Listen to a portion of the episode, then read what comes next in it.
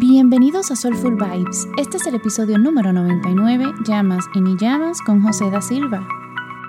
Yo soy Selma y en este espacio descubrimos soluciones que nos ayudan a vivir de forma más holística. Invitamos amigos, expertos y personas que nos inspiran a que nos ayuden y nos brinden herramientas para llevar una vida soulful.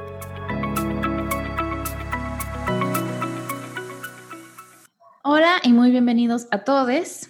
Hoy estamos con José Gabriel da Silva. Lo puedes encontrar en Instagram como José da Silva y en YouTube como José da Silva Yoga.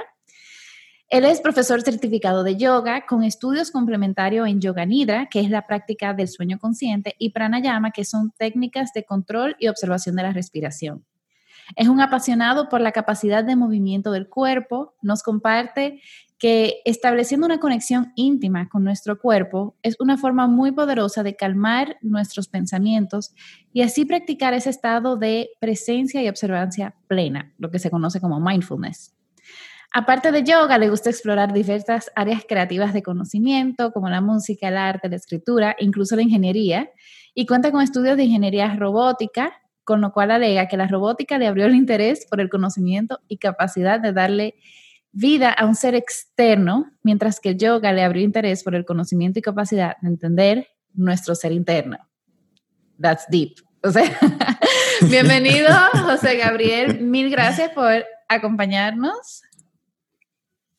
No, gracias a ti, Selma, primero que nada. Y bueno, contento de estar aquí compartiendo y conversando un poco. Sí, aprovecho y como que quiero hacer como, como una salvedad que me da tanta no es risa, pero es como curiosidad, como a ti te encantan las prácticas tan físicas de yoga, de asana, y sin embargo tú haces unos yoga nidras que, o sea, de verdad que duermen. O sea, yo he hecho varios contigo y es como uno sale de ahí todo, todo sedado y como, como medio... la verdad, la verdad ha sido una, una, una experiencia increíble poder experimentar yo diría que distintos aspectos de la práctica de yoga. Que a veces uno, por este lado del planeta, uno piensa que yoga solamente es el tema de las posturas, pero la verdad que la primera exposición que yo tuve a Yoga Nidra, esta práctica de sueño consciente, fue life changing, o sea, un cambio increíble, no solamente en mi práctica de yoga, sino en mi, creo que la percepción que yo tenía de muchas cosas eh, en la vida, en pensamientos, en cómo approach cómo acercarme a, situaciones. Y la verdad que fue una, un momento de cambio muy, muy bonito. Qué bien. Sí, en realidad yo me atrevo a decir que la mayoría de las personas entran al yoga por las posturas, por las asanas, una clase de yoga, que ven a gente parándose de cabeza y poniéndose los pies atrás de la cabeza en Instagram. Y uno entra por ahí casi siempre, pero a medida que va encontrando como la profundidad del yoga, uno se va dando cuenta que va mucho más allá que es justo el tema que vamos a hablar hoy, que son llamas y ni llamas. Y vamos a empezar como going back to basics. Cuéntanos, ¿qué, qué son los llamas y ni llamas y cómo forman parte del yoga? Claro. Eh, bueno, vamos a ver primero explícitamente qué son llamas y ni llamas y vamos ahí poquito a poquito ahondando en el asunto. Bueno, llamas se puede entender como las restricciones o controles eh, de nuestras acciones. Los llamas básicamente se enfocan en la convivencia social y personal. Podemos decir que son lo equivalente, entre comillas, a los diez mandamientos. Es como un código ético eh, que nos da ciertas pautas para la convivencia.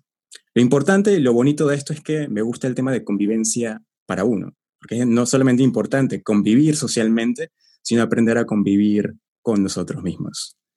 Y los niyamas, por otra parte, se puede entender como las observancias o las prácticas positivas, ya que se enfocan entonces en observarnos a nosotros, prestar atención a nosotros y entender nuestro ser. Entonces, siento que es un complemento muy bonito de cómo aprender a convivir hacia afuera y cómo aprender de afuera hacia adentro. Eso, como los llamas y ni llamas, tal cual. Exacto. Y bueno, ahorita vamos a ir como que podemos desglosarlos cada uno, pero a mí me encanta cómo hablan hasta de higiene personal. O sea, hay... hay Definitivo. o sea, va, por eso, por eso yo siento que el yoga y de la mano con el ayurveda van muchísimo más profundo y como ven a uno como un ente completo. O sea, si tú te cepillas mal los dientes o si no tienes buena higiene bucal, por lo menos en, en Ayurveda con limpia lenguas, eso puede afectar otros aspectos de tu vida también, más allá de la higiene bucal. Entonces, eh, José, cuéntanos como cuáles son, o sea, ya en detalle, cuáles son esos llamas y esos ni llamas. Claro, antes de entrar en detalle qué son los llamas y ni llamas, quería abrir un contexto, un panorama un poquito más global para entender exactamente dentro de yoga dónde caben los llamas y ni llamas. En la práctica de yoga se conoce el camino de ocho pasos o el camino de ocho ramas o ocho etapas que propuso Patanjali en su tiempo. Patanjali es un personaje histórico sumamente importante para los que practicamos yoga porque da las pautas prácticamente para el yoga como lo conocemos hoy en día. Entonces, dentro de estos ocho, etapas o ocho pasos, las primeras dos etapas son los llamas y niyamas. Hay una analogía súper bonita que hace Iyengar, otro maestro increíble de la práctica de yoga, sobre los ocho pasos y un árbol. Entonces él hace la analogía de que las raíces y el tronco equivalen a los llamas y los niyamas. Es decir, cómo estamos cimentados, nuestros fundamentos, nuestras bases son los llamas y niyamas. Y de ahí, entonces el árbol crece a través de los siguientes pasos, que serían las posturas de yoga, la práctica de respiración, las prácticas meditativas y ese estado como de presencia plena. Entonces, con unas buenas raíces podemos darle frutos al árbol. Entonces esa analogía me encanta. Eh, hay un libro que habla básicamente de esta analogía del árbol que se llama El árbol del yoga por Iyengar.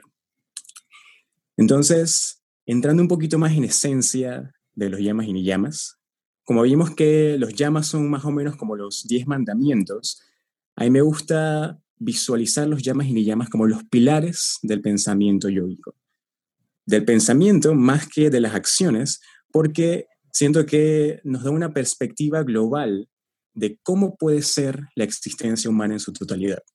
Entonces, para desbloquearle un poquito, esto quiere decir que nuestras acciones no solamente son blanco y negro, sino que dentro de blanco y negro hay un gran espectro eh, de acciones o un gran espectro de emociones que pueden influenciarnos. Entonces, los llamas y ni llamas nos dicen, actúa de esta forma y tendrás estos beneficios, pero si actúas de esta forma, serás castigado.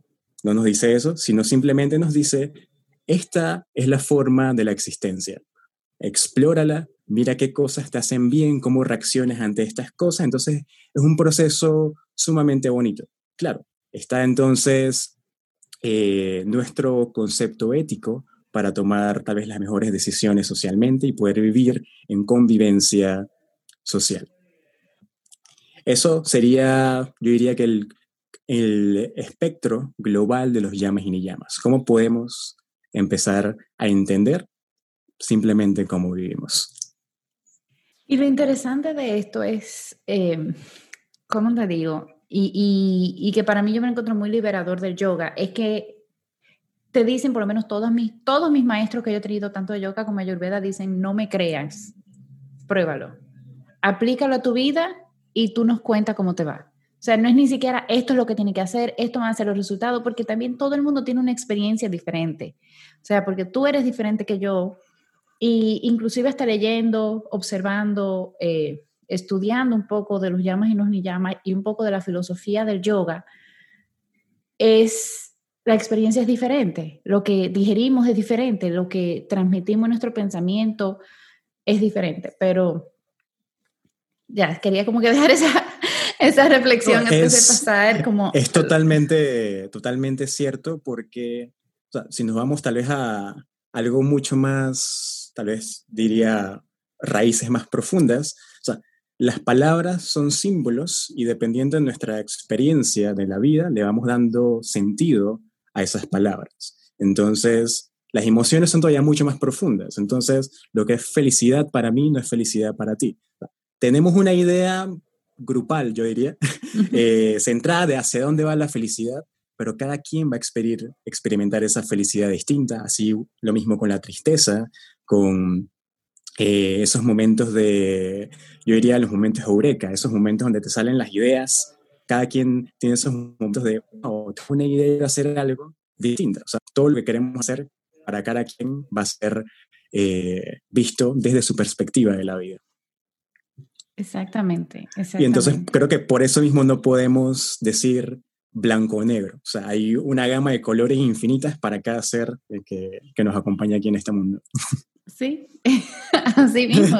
Y yo siento que eso es como tan bonito, o sea, yo siento que eso lo hace como aún más bonito. Quizás muchas personas, por la estructura en la que hemos sido criados en, en Occidente, se lo pueden encontrar un poco como diferente o, o, que lo sacan de su zona de confort, pero yo siento que eso a mí me da como mucha más libertad de poder entonces, ok, ¿qué esto significa para mí? Y yo creo que ahora cuando veamos cada uno de los ni llamas, y de los llamas y los ni llamas, podemos como que, ok, que eso, o sea, todo el mundo lo va a escuchar, pero va a significar algo diferente para cada uno. Y ahí es que vienen claro. Eh, como las diferentes interpretaciones y por qué hay tantos puntos de vista y por qué bueno, la filosofía que se estudia en yoga es como un poco abstracta. Pero vámonos ahora ya full a los llamas y ni llamas. Perfecto. Vamos a entonces empezar con los llamas, lo que hayamos dicho, estos pilares para la convivencia social y personal. El primer llama, yo diría que es el más importante eh, de este llama, creo que salen todos los otros, y es ahimsa, la no violencia. Entonces, en primera instancia, creo que lo entendemos bien claro, no violentar, no ser agresivos, no lastimar a alguien afuera, pero algo bonito, interesante de los llamas es que no solamente acciones físicas, sino tiene que ver mucho las palabras, los pensamientos, todo lo que sucede en nuestra mente siguen siendo acciones que nos influencian. Entonces, no solamente no violentar hacia afuera, sino no violentar hacia adentro cómo pensamos sobre nosotros mismos. Cuando hay algo que no nos sale, que no nos funciona, ¿cómo nos hablamos? ¿Qué nos decimos? Nos decimos, viste, otra vez estás con esta cosa, no te sale, no funciona, o dices, tranquilo, o sea, sal a caminar un ratito, a lo mejor estás un poco saturado, necesitas un poquito de aire. ¿Cómo nos hablamos? Es muy importante no violentarnos con esas palabras, porque nosotros mismos como habíamos dicho, que los son símbolos, que las palabras son símbolos que, con los que nos identificamos, nos creemos lo que nos decimos. O sea, que si decimos que somos, we are worth it, somos, eh, valemos la pena, entonces vamos a hacerle, vamos a hacerlo. Si decimos, ok, ¿sabes qué? No sirves para esto, nos vamos a creer eso también. Entonces es muy importante cómo nos hablamos, cómo pensamos sobre nosotros. Hay algo muy interesante en la parte de Ahimsa. Eh, hay un, bueno, creo que todo el mundo conoce a Jesús de Nazaret. Por ahí hay líneas de pensamiento.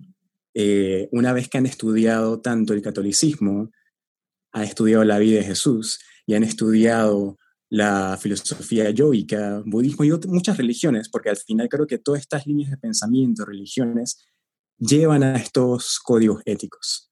Pero dicen que Jesús es uno de los maestros más importantes en nuestra vida y él vivía en ahimsa. Él vivía a partir de la no violencia. Él todo lo que hacía lo transmitía con amor. Entonces, a me gusta ver eso. No es necesariamente la no violencia, sino vivir desde el amor, porque a través del amor, entonces logramos transmitir las cosas de la mejor forma. Y creo que Jesús, si lo ves con, o ahorita que hablemos un poquito más del resto de los llamas, vas a ver que la vida de Jesús es muy, eh, se asocia mucho entonces a estos conceptos. La no violencia, vivir desde el amor y ser como un ser o una persona que expresa y vive lo que, justamente lo que está diciendo. El segundo llama, que es también una, una, uno de los llamas por los cuales vivía Jesús, y bueno, algo muy importante, el segundo más importante es satya, que es la honestidad. Vivir con la verdad. Ahora, hay algo curioso esto entre satya y ahimsa, porque dentro del estudio yoico, lo primero es la no violencia, vivir desde el amor. Lo segundo es la verdad, pero hay veces que las verdades hieren.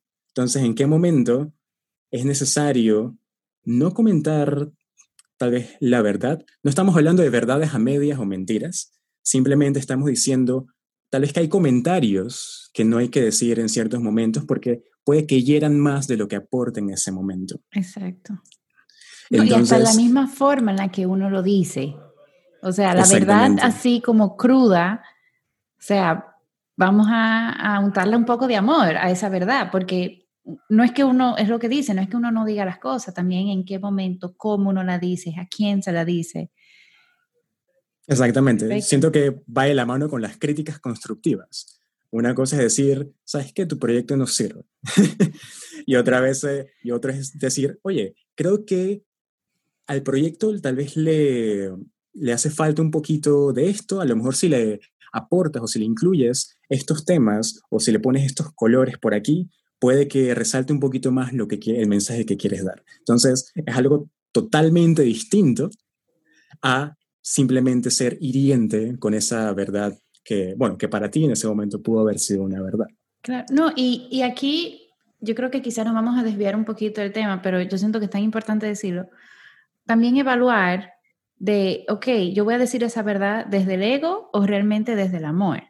Porque si es desde el ego y es una crítica constructiva no solicitada, en realidad viene desde el ego, de que como que yo sé. Entonces, es entender también que no todo el mundo está, vamos a decir, yo no necesito recibir eso ahora, por ejemplo. Entonces, es uno también empezar a discernir por ahí y no irse, como tú habías dicho, no irnos full en blanco y negro.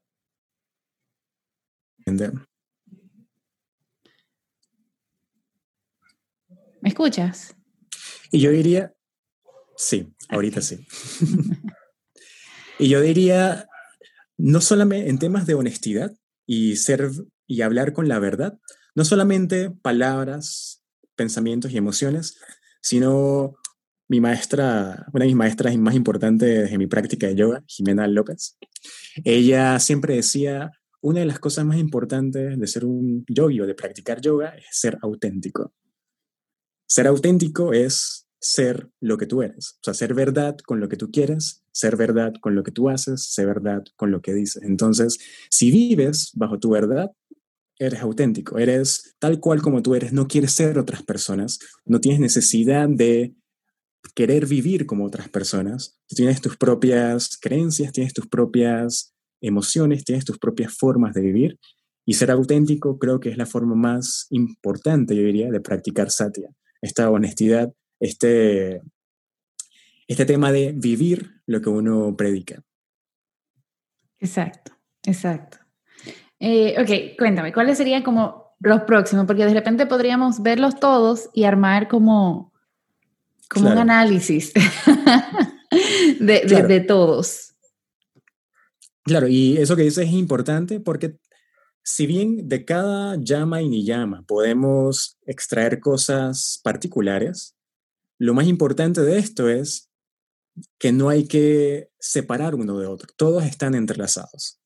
Entonces, vamos a retomar todos los llamas. El primero dijimos que era himsa, no violencia. El segundo, satya, honestidad.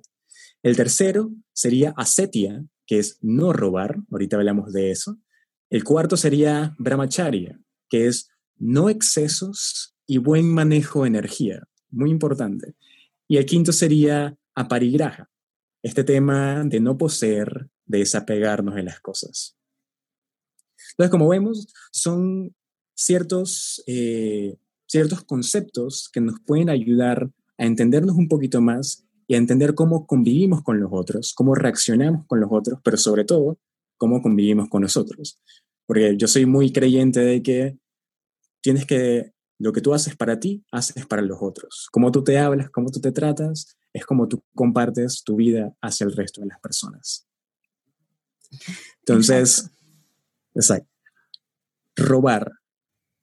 Robar es una, digo, una palabra bastante fuerte y a veces es importante en estas cosas no tomar todo también tan literal. Podemos ver, que no robar es, claro, no vas a robarle un objeto a otra persona, pero aquí va más allá de ese robo físico, puedes estar robándole el tiempo, a otras personas o en temas propios. ¿Qué cosas observas que te roban la calma? Entonces, ¿cómo ser consciente de todos estos pequeños detallitos en temas de no robar? Entonces, no es solamente tú, sino hacia ti. Creo que es una, un concepto bastante importante para nuestra vida un poquito más ética. No excesos me parece fundamental y eh, inicialmente o usualmente se asocia brahmacharya y los no excesos en la parte del celibato y la energía sexual. Ser fiel a una pareja, eh, ya que definitivamente la energía sexual es una energía muy poderosa y saber administrar esta energía, saber cómo compartirla, cómo expresarla, es muy importante en la vida, porque definitivamente es un intercambio energético sumamente poderoso que sería muy conveniente no simplemente desperdiciarlo, sino aprovecharlo y usarlo en crecimiento. Claro, inclusive en Ayurveda, una de las prácticas para cultivar ollas es ese control de, los fluidos sexuales, que, te ayuda a cultivar ollas. Claro, son prácticas un poco más avanzadas, que es como para la persona que tiene muchos años practicando, pero empezar desde, desde un inicio, eh, vamos a decir, las personas, ok, más jóvenes, vamos a decir que uno está como soltero o así, evaluar mucho a quién uno va a elegir como pareja sexual, a quién uno le va a dar esa energía. Y hubo algo que yo aprendí en un curso, y me atrevo como a decirlo ahora mismo, con, con la maestra de mi mamá, que es Heidi Despradel. Ella dijo que todas las personas con las que tú tienes un encuentro sexual te van a tocar en tu próxima vida. Así que piensen muy bien eso. Profunda. Sí, porque posiblemente el que está escuchando eso dice, contrario, hay algunos que yo no quisiera volver a ver en mi próxima vida, pero quizás vaya a tocar. Eh, ok, perdón, sigue. Pues sí, entonces es muy importante ese manejo de energía y yo diría que este tema del celibato o el tema de la administración sexual, si bien son de las más importantes, no es la única forma de evitar estos excesos y administrar energía. Tiene que ver con energía, pero hay otras formas. Por ejemplo, estás durmiendo bien, estás administrando tu energía bien para el día siguiente. O sea, en el día a veces estamos cansados y puede ser porque no dormimos bien. Otra falta de energía o no saber administrar nuestra energía es, estamos respirando bien. Hay veces que nos damos cuenta o no nos damos cuenta y nuestra respiración se acelera un poco y a veces nos vamos con ese ritmo acelerado y después estamos como un poco alterados, estamos un poco cansados y, te, y empiezas a decir, pero ¿qué pasa? y a lo mejor si somos un poquito más conscientes o tenemos una práctica de vida más consciente, nos damos cuenta, oh, creo que me hace falta sentarme un momentito, abrir el pecho y tomar tres, cuatro inhalaciones profundas.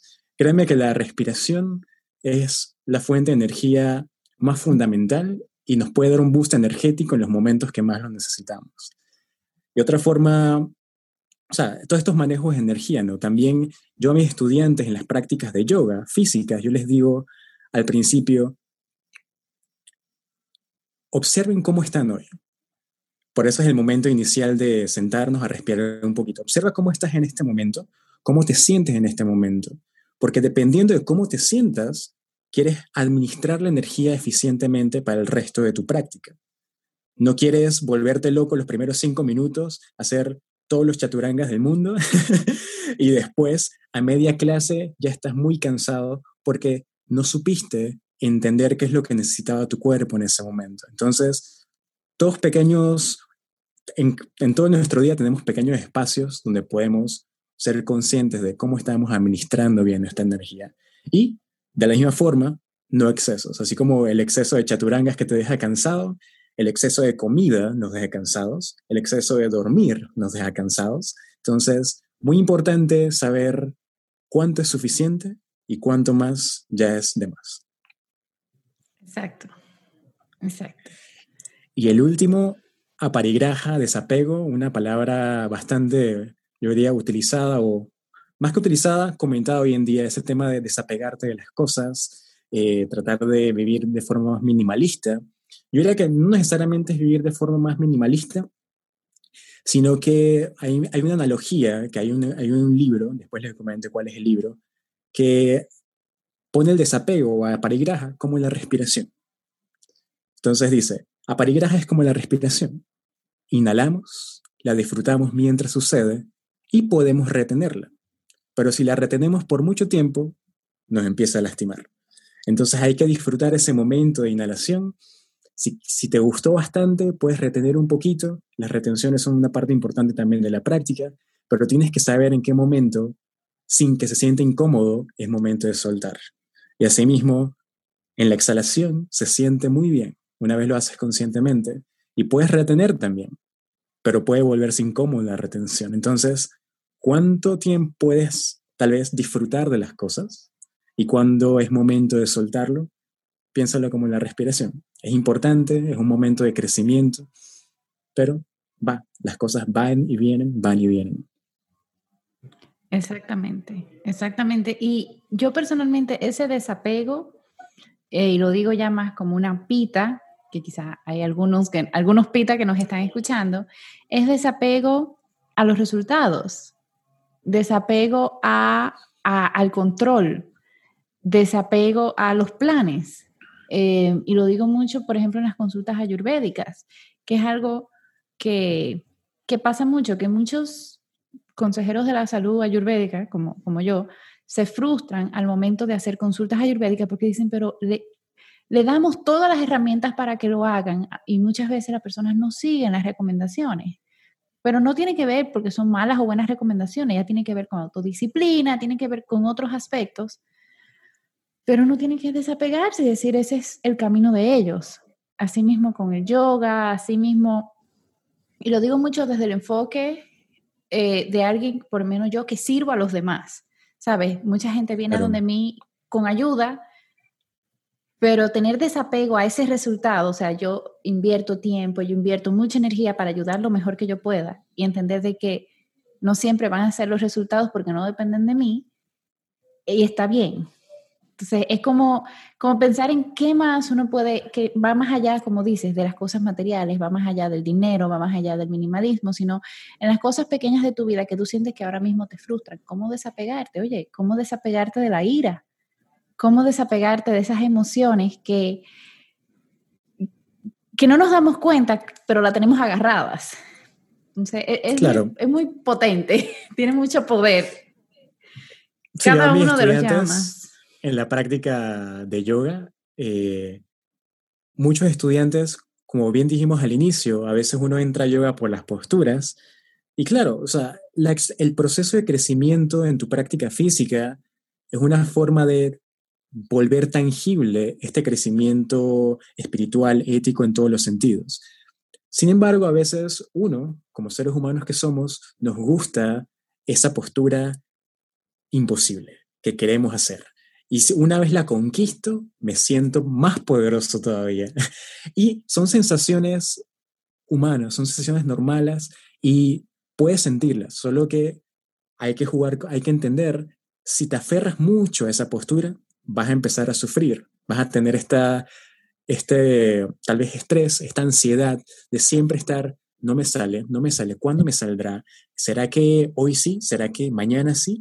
Entonces, empezamos a desconectarnos de este momento del presente, del proceso de crecimiento en el que estamos, y empezamos a buscar, a vivir en los posibles resultados, en esas posturas que quién sabe cuándo van a llegar, y empezamos a olvidarnos de este hermoso proceso de crecimiento. Exactamente. Y aquí un último paréntesis antes de pasar con los niyamas, de, de es increíble cómo mientras más, vamos a decir, que, ha pasado mucho, muchos maestros que yo conozco, su práctica física de yoga es súper básica. Son saludos al sol, pranayama y ya. Eh, y, mi misma práctica personal ha pasado, antes yo hacía mucho chaturanga, a mí gustaba practicar mucho la parada de cabeza, la parada de mano. Yo tenía una obsesión con, con pincha mayurasana. y ya honestamente, antes de, de yo quedar embarazada, mi práctica de yoga se tornó muy muy suave, muy a fluir. Y yo creo que eso es algo a los, a los que practican yoga, que nos están escuchando, vamos a decir que practican ashtanga, que practican viñasa, que son prácticas que son retadoras físicamente. Yo creo que ese desarrollo. Exacto. Yo no estoy diciendo que están malas, o sea, son muy buenas y uno se siente muy fuerte y todo eso. Es como, cómo hacemos el balance entre las, dos. Em, y ahora vamos a pasar a los niyamas, al mundo maravilloso de los niyamas. Las observancias. Exacto. Entonces, como habíamos dicho, los llamas nos ayudan a convivir con el mundo y con nosotros, y las observancias es entendernos un poquito más, entender cómo reaccionamos, entender cómo podemos crecer y entendernos, en fin, un poquito más. El primer niyama, algo que comentaba Selma antes, saucha, la pureza, todo este tema de limpieza. La limpieza es sumamente importante y yo diría que una de las cosas por las cuales este tema de limpieza es importante es porque somos seres sumamente influenciados por nuestro entorno. Es más fácil hacer ejercicio tal vez en un, centro grupal que tener la disciplina de hacerlo en tu casa por cuenta propia. Es más fácil eh, poder tener el cambio que tú quieres alimenticio, poder empezar tu buena nutrición si los que están alrededor tuyo te apoyan y no te están diciendo, ok, tú te quedas ahí, nosotros nos vamos a comer esta hamburguesa por acá y haciendo estas cosas. Entonces, eso en cuanto al tema del entorno social pero muy importante el entorno en el que vivimos. También importa, lo comentaba con un compañero hace un, par de días, cómo tiene, o sea, la limpieza mental se refleja en tu entorno, en tu entorno inmediato. Es decir, puede ser tu cuarto, tu casa. Puede ser que tu cuarto esté un poco limpio o puede ser que esté muy limpio. Pero ¿qué pasa si está muy sucio? A veces no motiva hacer muchas cosas en un entorno un poco desordenado. Entonces, tener la disciplina de empezar a limpiar tu cuarto, limpiar, fregar los platos, estas pequeñas acciones de limpieza en tu entorno van forjando estos cambios de limpieza más profundos, van despejando la mente, que es lo que al final lo que queremos, esta limpieza de pensamientos, limpieza, eh, en otros sentidos dirían de pensamientos impuros, hacia otras cosas, hacia otras personas, hacia ti mismo. Entonces, creo que este concepto de limpieza se empieza a trabajar, se empieza a forjar con estos pequeños actos pequeños, con esta creando disciplina con las pequeñas cosas, porque a veces queremos, eh, digo, y creo que eso va con muchas cosas, a veces queremos cambiar el mundo, pero no podemos cambiar lo que tenemos al lado, no podemos cambiar esos pequeños hábitos eh, que en teoría serían un poquito más accesibles. Entonces creo que ahí empieza todo este proceso de limpieza. Y, y en Ayurveda hacen tanto énfasis en la limpieza. O sea, es que, porque es que la limpieza energética, la, limpieza del cuerpo, o sea, bueno, en Ayurveda se enfoca mucho en la limpieza del cuerpo, pero es como porque si tú te limpias bien la lengua, tú vas a tener buena digestión. Si tú te limpias la nariz, tú vas a tener más claridad mental. Entonces, es como trasciende mucho más allá, trasciende mucho más allá. Sí, yo en la práctica de yoga eh, me gusta incluir cada vez más técnicas de pranayama, porque nos ayuda a limpiar nuestro canal energético principal, que serían las fosas nasales. O sea, poder tener los ductos con más espacio para respirar profundo nos crea primero limpieza física fisiológica, pero esa, respirar, esa respiración profunda que logramos después nos da claridad mental, que es lo que entonces nos ayuda a entrar en ese estado de conexión con la práctica, con lo que estamos haciendo, lo que dicen meditación en movimiento. El segundo niyama, santosha, que sería satisfacción o contentamiento. Voy a repasarlos todos como la otra vez para que tengamos una idea a qué nos referimos. El tercero sería tapas, que es el tema de la autodisciplina o el calor interno. Svadhyaya, que sería el tema del autoconocimiento o exploración propia. Y el último, Ishvara Pranidhana, que sería entrega, confianza hacia tal vez el tema energético, confianza a Dios, al universo, esa entrega completa hacia lo que estás haciendo. Entonces, como ven, son temas más, eh, un poquito más internos, más de introspección que los llamas. Entonces, regresando a Santocha, satisfacción, contentamiento, esta práctica tal vez de vivir con gratitud. Y yo creo que vivir satisfecho es vivir con menos expectativas también.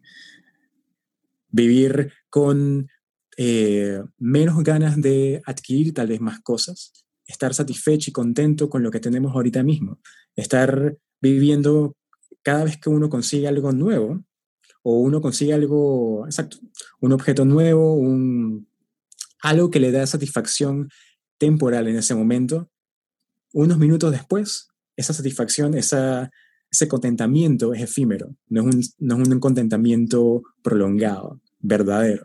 Y eventualmente después vamos a estar insatisfechos y yo que ahora quiero otra cosa y ahora necesito otra cosa. Entonces, tratar de entender que la satisfacción viene desde nosotros y no de las cosas que nos rodean o que podemos adquirir.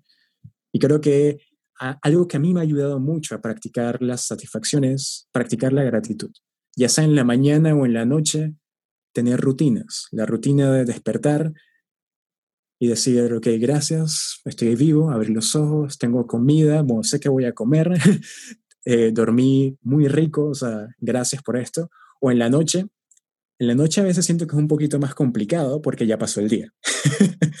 y en el día pueden haber pasado cosas que te, yo diría que tal vez te compliquen un poco esa sensación de gratitud. Pero forjar la gratitud en la noche también es importante justo por eso, te ayuda a afrontar esas adversidades. Gracias por esto a pesar de que pasó esto. Entonces, creo que es una herramienta súper importante y bonita para ir practicando esa sensación de contentamiento y estar satisfecho con nuestro presente. Y yo creo que eso es clave lo que acabas de decir, ir practicando, es un músculo.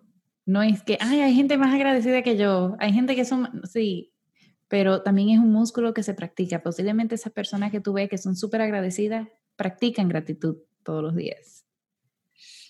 Exactamente, es algo, como dices, todo lo que uno quiere poder hacer a diario, todo lo que uno, hasta la forma de pensar, se practica. y eso tiene que ver mucho con el siguiente niyama, que es tapas la autodisciplina. Poder proponernos y decir, ok, voy a tratar de practicar la gratitud. A lo mejor no lo puedes hacer todos los días, pero lo haces cada dos días, después te sale cada día de por medio y poco a poco puedes ir integrando eso en tu rutina. Pero es cuestión de ir haciéndolo, es cuestión de entender que no siempre vas a estar motivado. Esa motivación, tú tienes que proponer que aunque hoy no me sienta con ganas de hacer ejercicio, de ir a caminar, lo voy a hacer. Y créeme que esos momentos, cuando tú dices, ok, ya estoy afuera, ya salí a caminar, ya salí a hacer esto, se va a sentir muchísimo mejor. Porque pudiste ir un paso más allá de los pensamientos que te estaban manteniendo en tierra. Y, aquí quiero, quiero como hacer también otro paréntesis, y es algo que yo misma que yo misma me, eh, he observado y he tratado de, ver cómo la autodisciplina puede ser más fácil para uno. Y hay un libro que yo casi siempre lo recomiendo.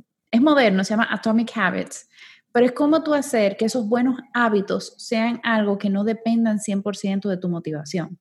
Claro, al principio sí va a requerir disciplina de tu parte para entablar bien esos hábitos, pero va a llegar un momento en que ya son parte tuyo. Entonces, si uno dice, yo quiero meditar todos los días, ok, al principio va a ser un reto, al principio sí va a requerir de tu motivación, pero va a llegar un momento que va a salir natural y hasta se puede volver hasta parte de tu identidad.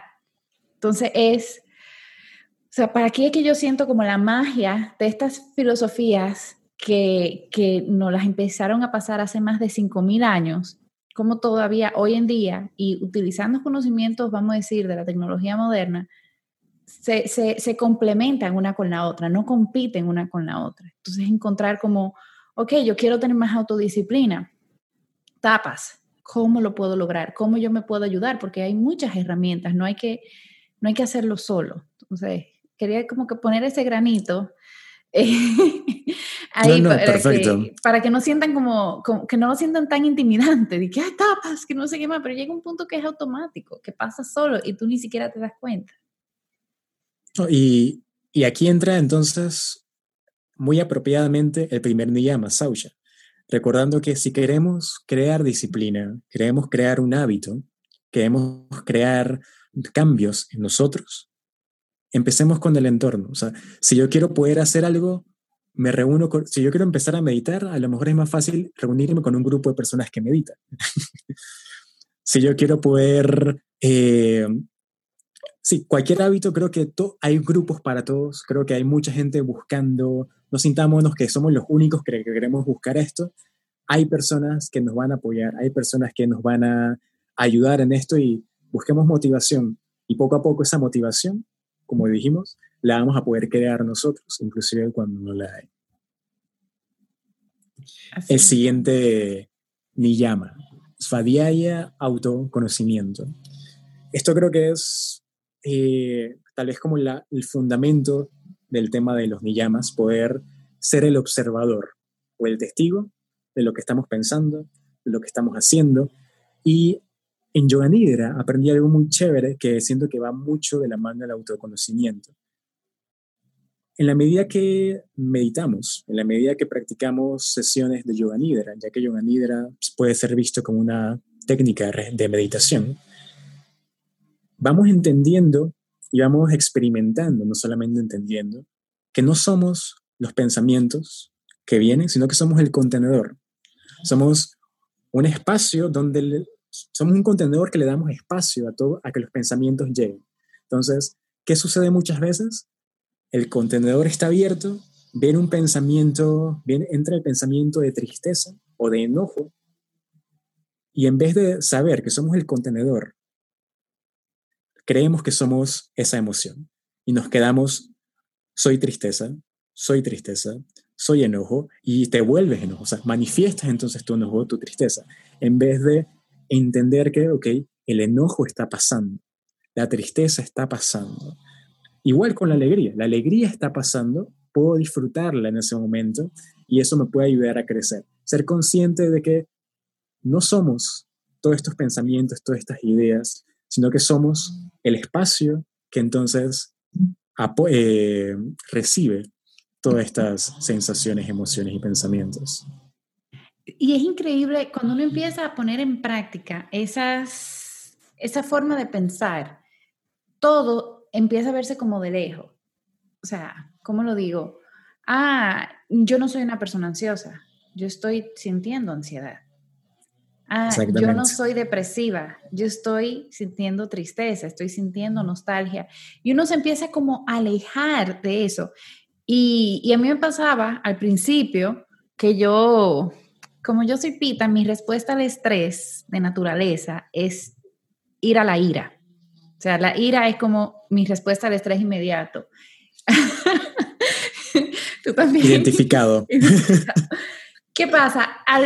cuando yo empecé como a practicar este, esto, lo que yo me decía, porque no es que uno se pone que todo filosófico, o sea, yo tenía una conversación conmigo misma y yo me preguntaba, Selma, ¿hace sentido que tú te hayas molestado a este nivel?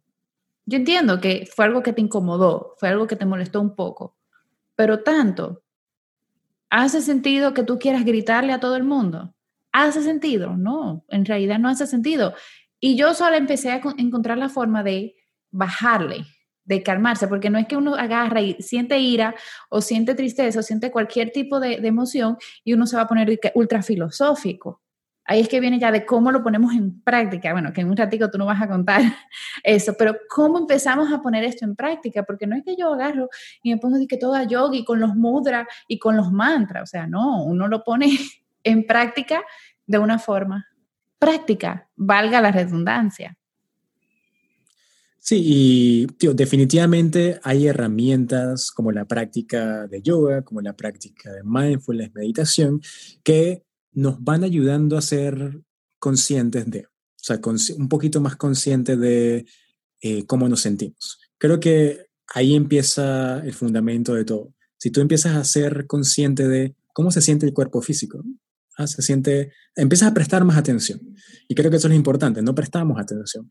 Estamos llenos de estímulos todo el día, durante todo el día, a toda hora, y estamos viviendo lo que queremos, pero no prestamos atención a todos los estímulos que tenemos y no solamente son estímulos externos, son muchos estímulos internos, que entonces ahí hay muchos temas de enfermedades, particularmente relacionadas con el estrés y la ansiedad, que si lográsemos ser conscientes de sensaciones internas del cuerpo, como gastritis, por ejemplo, que puede ser causa eh, del estrés extremo, eh, estreñimiento, etcétera, etcétera, ahí podemos darnos cuenta, ok, eso no es porque yo comí arroz, o sea, no me siento mal porque comí bien, entonces, ¿qué puede, qué, puede dar eh, como resultado estas sensaciones que yo estoy teniendo?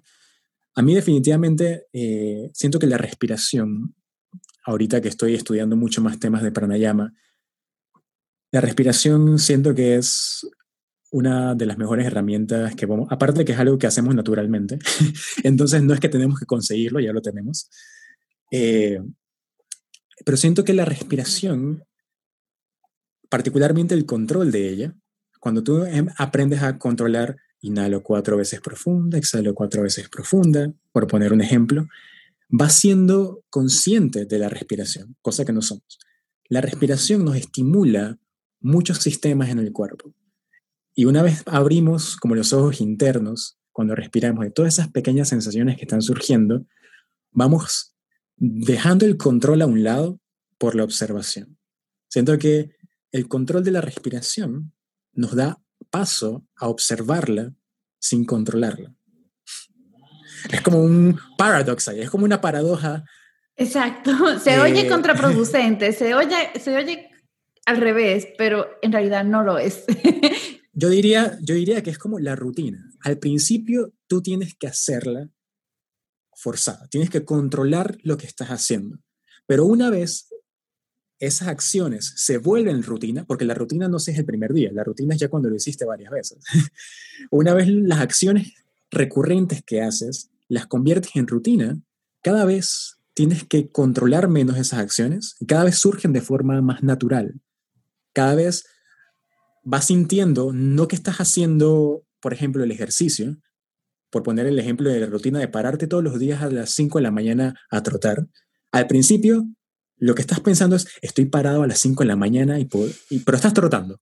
A lo mejor segundo, tercer día, quinto día, más o menos así. Pero ya tal vez el sexto, séptimo día, te paras sin pensar en la alarma.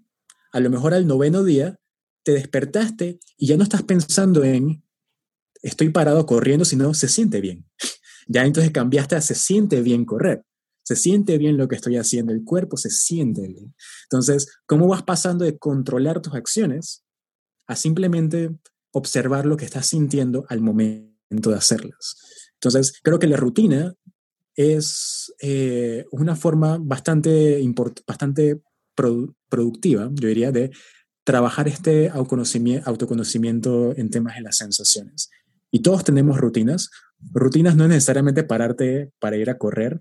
Rutina puede ser, yo me despierto, me preparo mi café, pero mientras lo preparo, entonces trato de ser consciente de los olores, los aromas. Entonces me, en términos ayurvédicos también está el limpialenguas, o sea, todo eso puede ser tal vez rutinas en las mañanas, tu face clean routine de ponerte crema, o sea, todas estas rutinas que hagas de forma consciente son oportunidades perfectas para explorar este autoconocimiento. ¿Qué estás sintiendo? ¿Por qué lo estás haciendo? ¿Se siente bien? O sea, si lo estás haciendo muchas veces es porque te sientes bien haciéndolo. Y si te sientes bien, ¿qué otras cosas puedes sentir? porque creo que eso es lo más importante. Bueno, creo que muchas cosas son importantes, ¿no? Pero una cosa importante es las palabras que usamos. A veces cuando te preguntan cómo te sientes, bien, hay tantas palabras que tú podrías usar para darle significado verdadero a lo que estás sintiendo, que bien, entonces las apaga todos. Exacto. Puedes decirte, me siento alegre, satisfecho, me siento contento, me siento emocionado. No, me siento bien. bueno, así yo le digo a mi esposo. Cuando, yo le pregunté cómo te fue y esto, y él dije, bien, yo digo, usa, o sea, descriptive words, por favor, descríbeme qué pasó. Entonces, eh, ya yo le tengo que pedir, échame el cuento. Y ahí entonces surgen las otras emociones, ¿no? Que eso no me gustó, que esto, o sea, ya sé de cualquier cosa. Em, pero eso es súper importante. Y yo siento que tú has dado como, o sea, esta tú has dado tips tan buenos de cómo entonces podemos empezar a ir aplicando de lo que tú dices, o sea, cómo nos hablamos a nosotros mismos, cómo no aplicamos violencia como nosotros mismos, la disciplina, el observarnos. O sea, fíjense, como tú habías dicho, todas se, van, todas se mezclan, todos los llamas y ni llamas se mezclan entre uno y los otros. Y en realidad, o sea, estos temas filosóficos, yo creo que podemos abordar aún mucho más, porque son temas que uno se puede ir aún más y más profundo. Eh, que quizás lo podamos hacer en, en, otro episodio o quizás o alguna otra sesión con, con interacción de personas, porque yo sí... ¿Mm? Ahorita nos falta un último llama. Ay, verdad, nos falta uno, perdón. No, no te preocupes. Sí, el último que igual siento que es sumamente, bueno, todos son sumamente importantes. Ishvara Pranidhana, pero hay algo para ponerlo un poquito corto en temas de Ishvara Pranidhana. No es solamente, bueno, en temas eh, tal vez más espirituales, es definitivamente esta entrega a Dios. Dejar las cosas en manos de Dios y tú hacer lo que puedes hacer en este momento. Que lo que vayas a hacer, Dios entonces en ese momento va, va a hacer lo que tenga que hacer en ese momento. No necesariamente lo que tú quieras. Pero eh, hay algo importante ahí en temas de entrega y disciplina, yo diría. ¿Por qué? Porque tomando en cuenta como Ishvara en el tema de la entrega completa y el tema de la disciplina. Siento que a veces cuando nos vamos mucho por la entrega y la confianza, decimos que el universo se encargue de esto y no hago nada. como eh, o pido y pido, estos temas de como, se me olvidaron los conceptos, pero de abundancia, como que solicitas al universo y se van a manifestar, va a haber, tiene, tiene que haber un trabajo, se va a manifestar siempre y cuando tú estés entregado al trabajo, a lo que estés haciendo. Entonces tiene que haber una mezcla entre tu entrega a lo que haces, pero tienes que ser disciplinado hasta cierto punto para poder, yo diría, entrar, como vi eh, en un documental, en el estado de flow. Tiene que haber una conexión entre este surrender, esta entrega a esa energía, a este ser, a este Dios, a este universo, y la disciplina. Y una vez te entregas y tienes disciplina, vas a llegar a ese estado de flow, de conexión en lo que estás haciendo, en lo que estás creciendo, en lo que estás creando. Y creo que ese espacio es una de las cosas que queremos buscar o queremos encontrar, ese balance de entrega y disciplina, porque no es tampoco toda disciplina de tengo que hacer esto, esto, esto sin sentir, sin entregar, porque hay un desgaste energético profundo ahí. Entonces, ¿cómo entramos en ese estado de balance, en ese estado de flow, entregándonos, pero haciendo nuestro trabajo? Exacto. Una combinación de los dos. Y, y al final, es, cada uno, o sea, después les vamos a poner en las descripciones dónde pueden profundizar, o sea, en la descripción del episodio, dónde pueden profundizar aún más sobre los llamas y ni llamas. Pero cada uno va encontrando qué le funciona, qué no le funciona, cómo lo llevan a cabo y cómo lo incluyen en su día a día. Que, que, es lo que habíamos dicho al principio, todo el mundo tiene una interpretación diferente, todo el mundo lo hace diferente y todo el mundo lo va asumiendo diferente. Lo importante es observa, tener desapego, no tener violencia contigo mismo y ir aplicándolos todos poco a poco en este, en este proceso. Em, de verdad que, como estaba diciendo hace un rato, podemos seguir profundizando aún más porque los temas filosóficos ayurvédicos, porque esto sí es filosofía yoga, eh, profundiza, o sea, en, una hora no lo podemos profundizar todo. Pero igual yo siento que, que, que, esta ha sido como una muy buena introducción de qué son los llamas y ni llamas y cómo lo podemos aplicar en la vida en el día a día.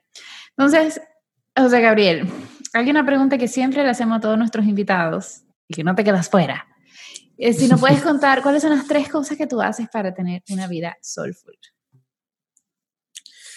Eh, en parte son cosas que ya hemos comentado a través de los llamas y ni llamas. Uno es entender mis rutinas y saber que son rutinas establecidas. Pero no solamente tener rutinas, sino dejar espacio para la improvisación. ¿A qué me refiero con eso? Como entrar en tener tu rutina te ayuda a crear como la energía, a crear el momentum del día.